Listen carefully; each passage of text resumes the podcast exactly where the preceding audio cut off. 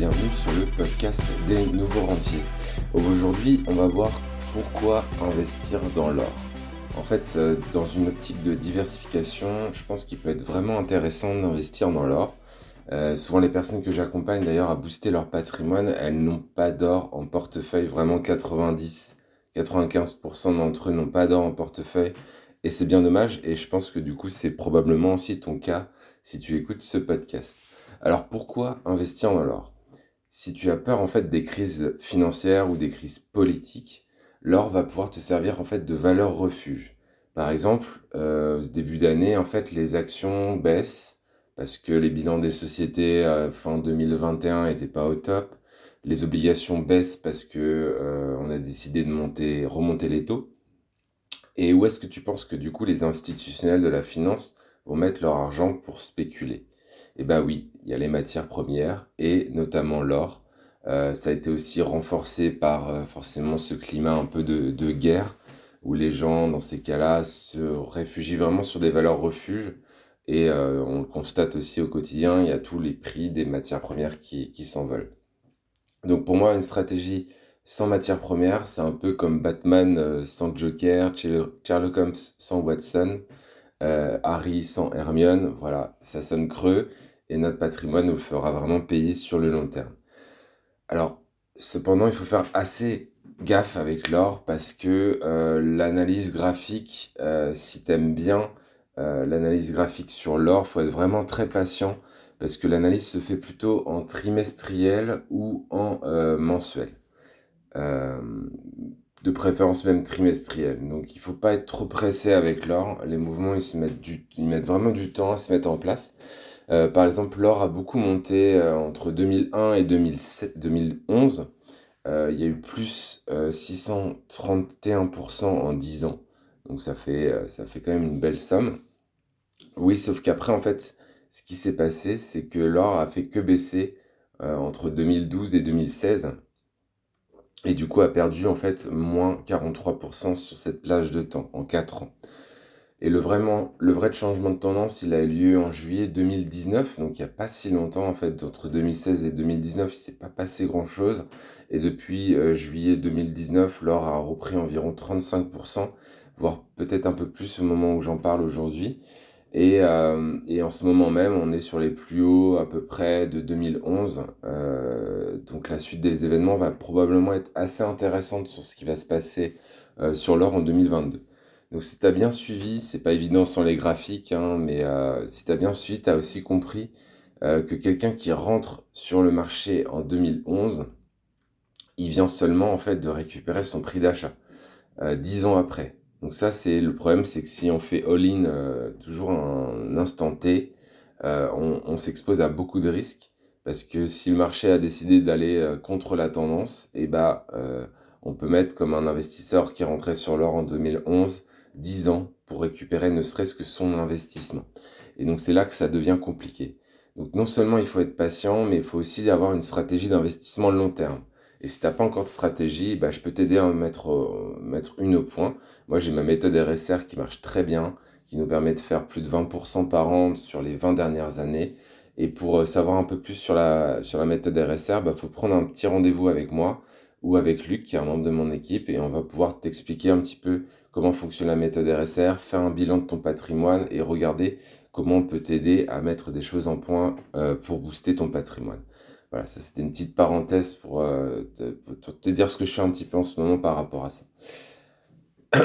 Ensuite, je voulais te dire que l'or fait une partie d'une classe d'actifs à part entière. Donc l'or, c'est le bitcoin euh, des crypto-monnaies, en fait. Ou en fait, c'est plutôt l'inverse. On dit souvent que les, les bitcoins, c'est l'or des crypto-monnaies. Euh, une classe d'actifs, c'est quoi?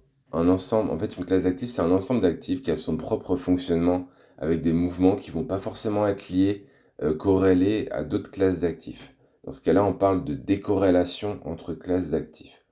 On en compte aujourd'hui, à mon sens, trois majeurs. Euh, tu as les actions, les obligations, qui sont de la dette, et euh, les matières premières. Donc souvent, les investisseurs particuliers connaissent très très bien les actions, mais assez peu les obligations et assez peu les matières premières. Et selon certains analystes, on pourrait même avoir aujourd'hui une quatrième euh, classe d'actifs qui émerge, qui sont les crypto-monnaies.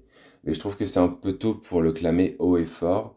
Et euh, il va falloir être un petit peu patient dans les crypto-monnaies, notamment ce que je dis souvent. Alors, ça ne veut pas dire que j'en ai pas en portefeuille, hein, j'en ai en portefeuille, bien sûr. Mais je pense qu'il faut aussi laisser le temps de faire les choses. Les technologies sont naissantes. Euh, c'est pas quelque chose qui est utilisé en masse par les particuliers, mais plutôt par des investisseurs ou, ou un peu des geeks, entre guillemets. donc, il faut faire attention à ça. Et tant que c'est pas adopté par, une, par la masse, euh, on est encore un petit peu sur les débuts de la crypto-monnaie malgré les pourcentages de rendement qu'il peut y avoir aujourd'hui. Donc euh, tout ça pour dire que je ne mettrai pas 100% de mon patrimoine sur les crypto-monnaies, mais en mettre une fraction, ça peut être intéressant.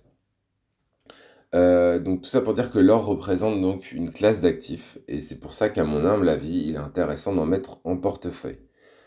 Ensuite vient la question, probablement peut-être que tu te poses, c'est est-ce que je vais investir sur de l'or physique à l'ancienne ou de leur papier un peu plus d'époque aujourd'hui?